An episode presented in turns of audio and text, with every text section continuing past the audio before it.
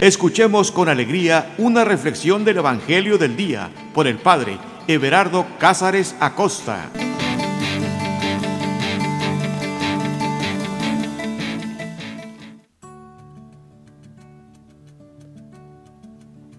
Carta de amor. Eso es la Sagrada Escritura. Una carta de amor para cada uno de nosotros. Que no se nos olvide es una carta que espera ser leída, que espera ser meditada, que, espera ser que, que, nos alimentemos de ella, que espera ser comida. ¿Qué esperas? Se está enfriando. Por eso hay que leerla. No perder ni un minuto. Ah, si pudiéramos tener y conservar la ley en nuestro interior, en nuestra mente, meditarla día y noche, qué diferente sería nuestra vida.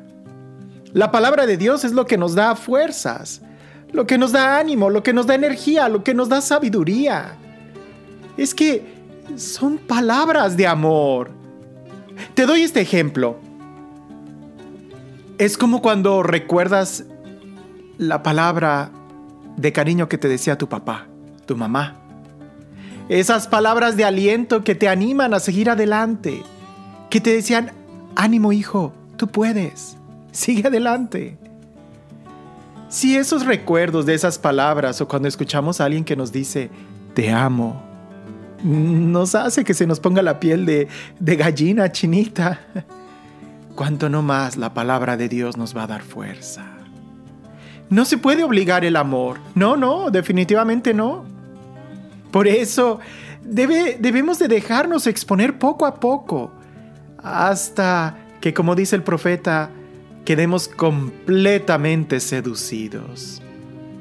Es que cuando escuchamos la palabra de Dios, cuando escuchamos eh, la palabra, no solamente cuando la leímos rutinariamente, sino cuando, cuando abrimos nuestro corazón y la escuchamos, nos enamora, nos cautiva. ¿Quién no se va a enamorar al escuchar todo el amor que Dios nos tiene?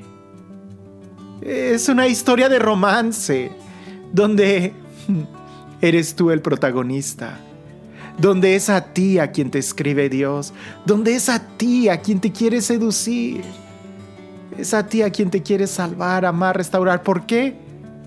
Pues porque así es el amor, punto. No depende de nosotros, el amor no se obliga.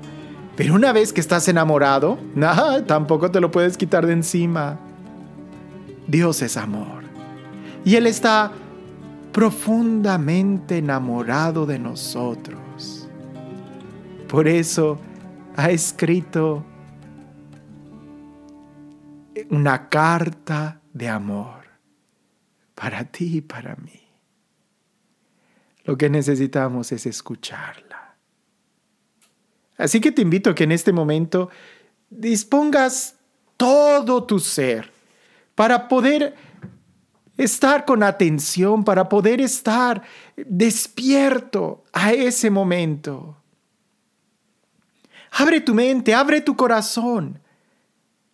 No te distraigas, súbele el volumen, ponte audífonos, pero sobre todo pon en sintonía tu corazón, que es ahí donde Dios quiere hablar, no a nuestros oídos, sino a nuestro corazón, a lo más profundo. Y para eso necesitamos ayuda, porque estamos tan acostumbrados a vivir en la superficialidad, estamos tan acostumbrados a ver el papel celofán de regalos que contemplar el contenido. Y aquí lo que queremos es a Él, escucharlo a Él. Por eso te invito que poniendo todo de tu parte, iniciemos este momento en el nombre del Padre y del Hijo y del Espíritu Santo. Ven Espíritu Santo, llénanos de ti. Ven Espíritu Santo y dispón nuestro corazón para poder escuchar tu palabra, para recibirla como una semilla que va a dar abundante fruto. Que nuestro corazón sea tierra fértil, Que nuestro corazón sea un lugar en donde, en donde tu palabra, Señor, puede echar raíces y dar abundante fruto. Señor, que bajemos nuestras armas, que ya no estemos a la defensiva contra ti, sino más bien que nos dejemos amar, que nos dejemos seducir, que nos dejemos, Señor, sorprender por la fuerza de tu poder. Ven Espíritu Santo, llénanos de ti. Ven Espíritu Santo sobre cada hermano que está escuchando este audio y ponnos a todos en sintonía. Únenos en ti. Únenos con la Iglesia Universal, con el Papa, con los obispos, con todos los sacerdotes, los fieles laicos. Señor, llénanos, llénanos, llénanos de ti. Sumérgenos en tu amor, en tu paz, en tu presencia. Tú haces nuevas todas las cosas, Señor. Habla una vez más a nuestro corazón. Háblanos, Señor. Háblanos. Que el día de hoy simplemente caigamos de rodillas delante de ti y podamos decirte, Señor, tú lo sabes todo. Tú sabes que te amo.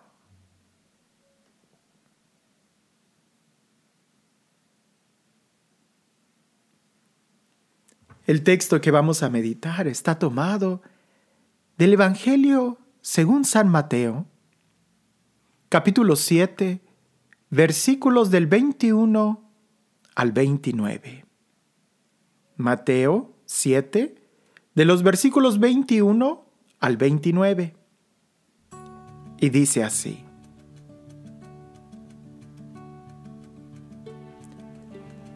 No todo el que me dice, Señor, Señor, entrará en el reino de los cielos, sino el que hace la voluntad de mi Padre, que está en los cielos. Muchos me dirán aquel día, Señor, Señor, ¿no hemos profetizado en tu nombre? Y hemos expulsado los demonios en tu nombre y hemos hecho prodigios en tu nombre. Entonces yo les declararé ante ellos, jamás os he conocido, apartaos de mí los que obráis la iniquidad. Por lo tanto, todo el que oye estas palabras mías y las pone en práctica, es como un hombre prudente que edificó su casa sobre roca. Y cayó la lluvia, y llegaron las riadas, y soplaron los vientos, y rompieron contra aquella casa, pero no se cayó, porque estaba cimentada sobre roca. Pero todo el que oye estas palabras mías y no las pone en práctica, es como un hombre necio que edificó su casa sobre arena. Y cayó la lluvia, y llegaron las riadas, soplaron los vientos, y se precipitaron contra aquella casa, y se derrumbó, y fue tremenda su ruina. Cuando terminó Jesús estos discursos, las multitudes quedaron admiradas de su enseñanza, pues les enseñaba como quien tiene potestad y no como los escribas.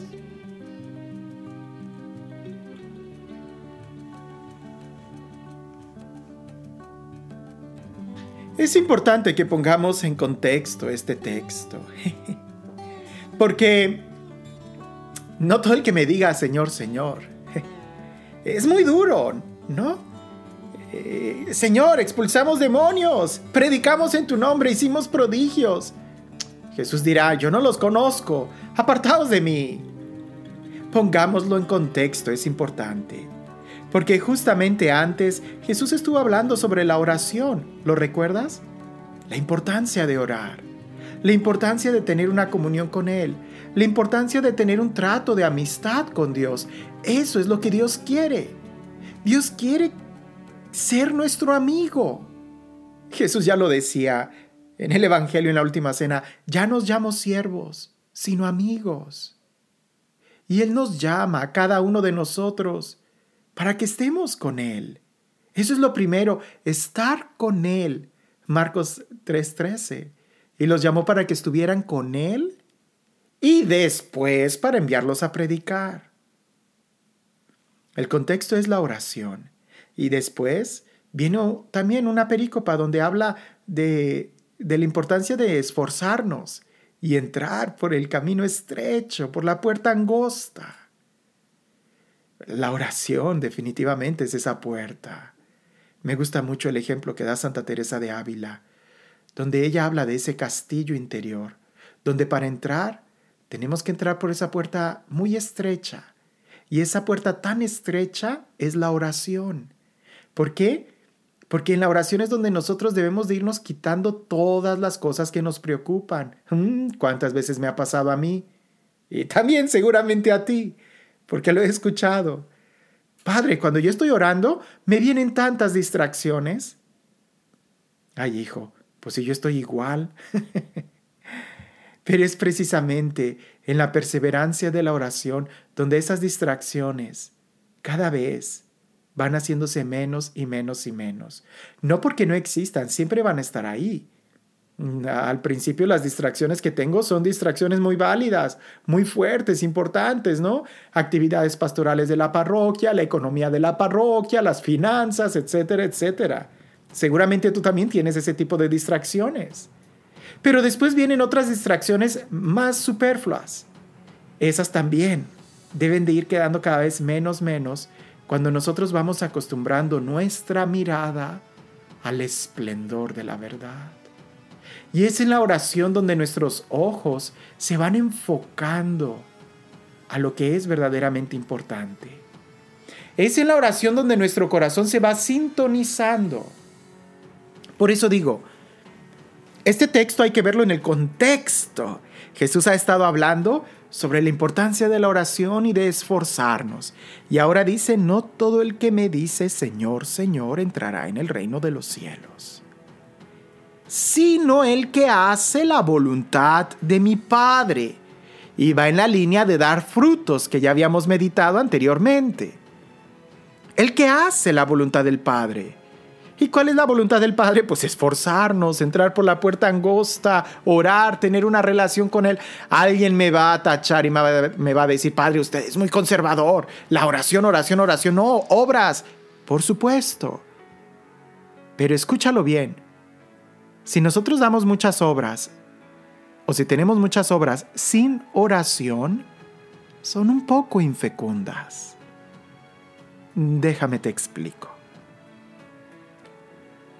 Aquellos que no entran al reino de los cielos, según este texto, eran personas que le decían a Jesús, Señor, Señor, y que también hacían obras como por ejemplo, profetizaban en el nombre de Jesús, expulsaban demonios e incluso hacían prodigios en el nombre de Jesús.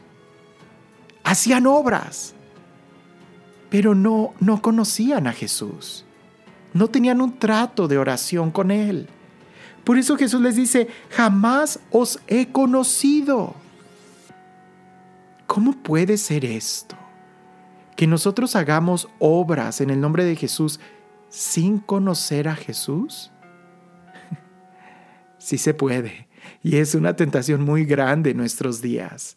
¿Verdad? Querer y pretender que somos amigos de Dios solamente porque trabajamos en la obra de Dios. Sería tanto como como que la persona que está haciendo la limpieza en el templo piense que por limpiar las bancas ya está haciendo oración. No, seguro que no. Si a la hora de estar limpiando las bancas está quejando del niño que pegó el chicle ahí y está empezando a quejarse del sacerdote y del calor y del suelo miserable que tiene y está haciendo miles de cosas, seguro que eso no es oración, está lejísimos de, de ser una oración. ¿Qué es hacer oración? conocer a Dios y dejar que Él nos conozca. Bueno, es que Dios sí nos conoce. Por eso nos dice este texto. Y este texto es como una sacudida y decir, despiértate. Tenemos que hacer oración. Hay una gran diferencia entre ser empleado y ser amigo. Yo creo que se pueden ser las dos cosas. Yo puedo ser empleado de mi patrón y también ser amigo de él.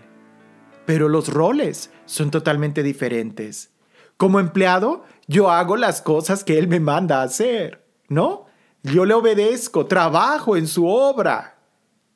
Pero como amigo, como amigo yo me siento a comer a su mesa.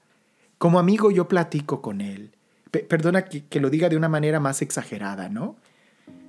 Imaginándome la última cena.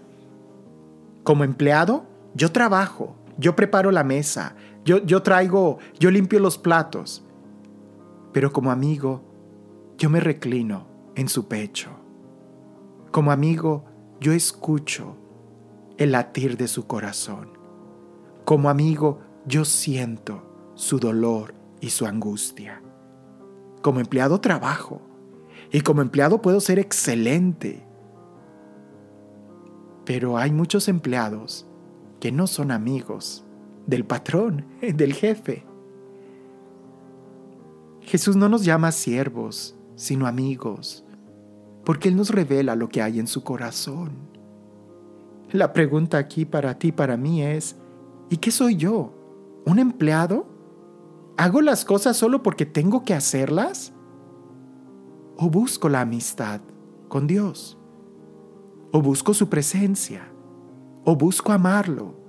¿O busco enamorarme de Él?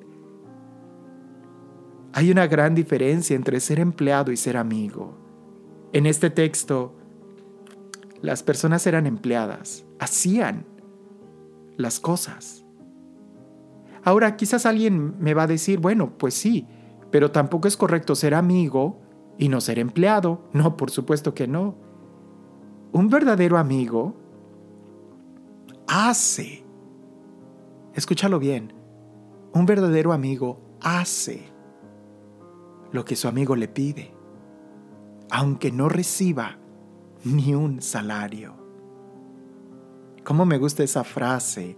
No estoy muy seguro si es de Santa Teresa de Ávila, quien dice, no me mueve el cielo tan deseado, ni el infierno tan temido. Me mueve tu amor y el verte ahí clavado. Ese, ese es un amigo. Si nosotros hacemos las cosas que debemos de hacer por querer ganar eh, el cielo o por miedo al infierno, pues somos empleados. Pero ojalá llegue el momento en donde no nos importe ni el cielo ni el infierno. Lo que nos importe sea amar a Dios, amarlo a Él. ¿Por qué? Porque Él nos amó primero. Por eso Jesús declara y les dice, jamás os he conocido, apartaos de mí los que obráis iniquidad. Porque tú pudieras predicar, porque tú pudieras hacer milagros, expulsar demonios, pero con iniquidad, no por amor. Y si no es por amor, no vale la pena. Si no es por amor, no vale la pena si no es por amor, no vale la pena. Porque lo que Dios está buscando son amigos, no empleados. Y sí, es correcto. Todos nosotros deberíamos de obrar el bien, sin excepción. Sí, es correcto. Todos nosotros deberíamos de predicar. Pero si no vivimos lo que predicamos, si no tenemos una comunión con Dios, con Jesús, entonces seremos hipócritas. Y eso es obrar con iniquidad. Por eso Jesús dice, apartaos de mí, apartaos de mí. Y el ejemplo que nos pone es un ejemplo muy sencillo de entender. Por lo tanto, todo el que oye estas palabras mías y las pone en práctica es como un hombre prudente que edificó su casa sobre roca. Y cayó la lluvia y llegaron las riadas. Soplaron los vientos y rompieron contra aquella casa, pero no se cayó, porque estaba cimentada sobre roca. ¿Sabes? La roca en nuestra vida es Jesús. Pero la roca, construir sobre roca es construir sobre oración, sobre comunión, sobre sacrificio en Él, en Él. Cuando nosotros oramos, cuando tenemos esa relación viva con Dios, cuando lo que nos mueve es el amor a Él, el amor a la cruz, pase lo que pase, estamos de pie. Porque nos mueve el amor. Porque nos mueve el que Él nos ha llamado primero. Ah, pero cuidado porque quizás si tus intereses son eh, la vanagloria, el que te aplaudan, el que digan, wow, él es un gran exorcista. Yo no sé cuántos han expulsado demonios, pero el texto lo dice, que incluso pudiera ser un gran exorcista, pudiera ser un gran predicador, pudiera ser un, no sé, trabajar grandes cosas. Pero si lo haces solamente para que los demás digan cosas, cuando venga la tormenta, cuando venga el viento, cuando venga la lluvia, cuando vengan los problemas, las dificultades, las angustias, cuando salga el sol, cuando venga la crítica, ahí todo se va a derrumbar y vas a sentir que nada valió la pena. ¿Por qué? Porque te preocupaba más el exterior que el amor a Dios. San Pablo lo dice, ¿quién nos separará del amor que Cristo nos tiene? ¿Quién? ¿La guerra? ¿La angustia? ¿La muerte? ¿La persecución? Nada de eso. Nada, nada nos podrá separar del amor que Dios nos tiene. La pregunta es, ¿y tú vives en el amor? Tú estás con Él, te llenas de su amor, de su paz, de su presencia. Porque si no tenemos amor, si no hacemos las cosas con amistad por Dios, por Él, entonces sí, cualquier cosa nos va a separar. Cualquier cosa.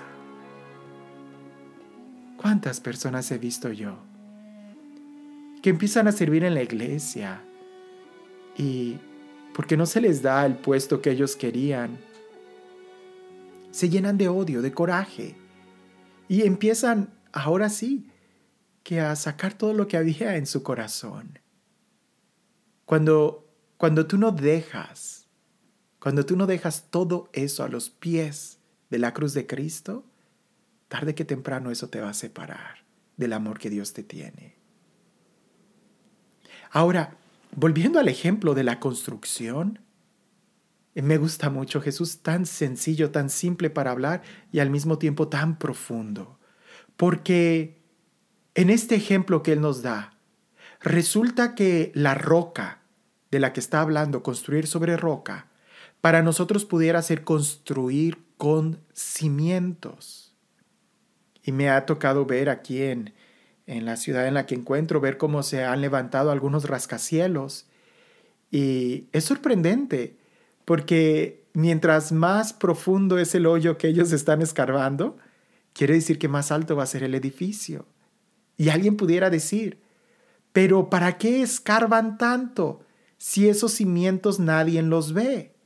Es mejor, en lugar de gastar dinero construyendo los cimientos, pues mejor construyelo en otros dos, tres, cuatro, cinco pisos para que la demás gente vea qué bonito es el edificio. Ningún arquitecto e ingeniero va a hacer eso. Sería ridículo.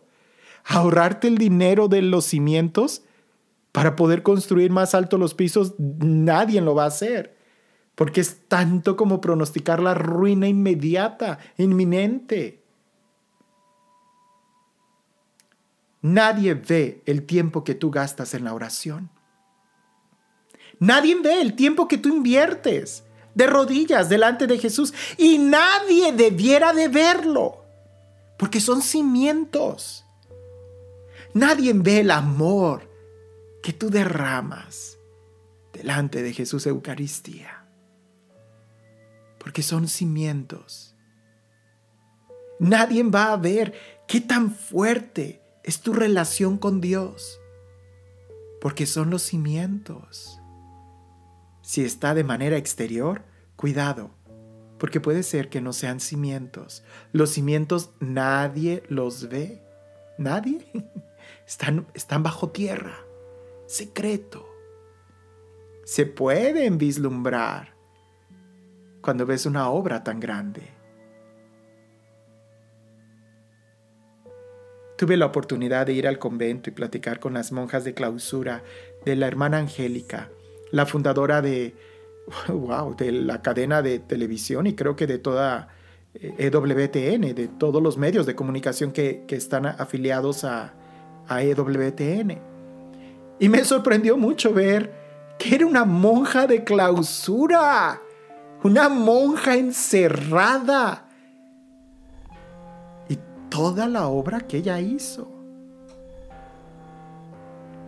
San Juan Pablo II también, tantos viajes que hacía y, y los que estaban cerca de él dan testimonio de que invertía mucho tiempo en la oración. Santa Teresa de Calcuta también invertía mucho tiempo en la oración. Y es eso lo que da solidez cuando vienen persecuciones. Es que es que quizás no has entendido bien, mira. Van a venir problemas. Van a venir dificultades. Pero si tus cimientos están bien firmes, nada te va a tumbar. Nada. No todo el que me dice Señor, Señor, entrará en el reino de los cielos, sino el que hace la voluntad de mi Padre que está en los cielos. Muchos me dirán aquel día, Señor, Señor, ¿no hemos profetizado en tu nombre y hemos expulsado los demonios en tu nombre? ¿Y hemos hecho prodigios en tu nombre? Entonces yo les declararé ante ellos, jamás os he conocido, apartaos de mí, los que obráis la iniquidad.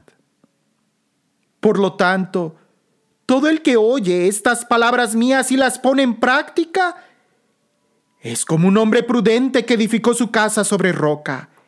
Y cayó la lluvia, llegaron las riadas, soplaron los vientos y rompieron contra aquella casa, pero no se cayó, porque estaba cimentada sobre roca. Pero todo el que oye estas palabras mías y no las pone en práctica, es como un hombre necio que edificó su casa sobre arena y cayó la lluvia y llegaron las riadas y soplaron los vientos.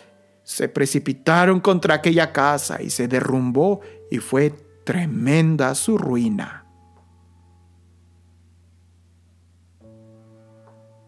Cuando terminó Jesús estos discursos, las multitudes quedaron admiradas de su enseñanza, porque les enseñaba como quien tiene potestad y no como los escribas.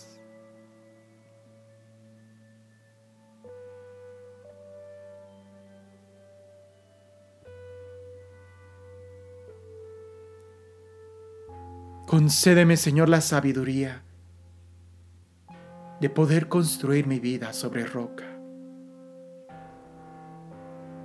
de no conformarme con ser un empleado en tu reino, sino de ser tu amigo.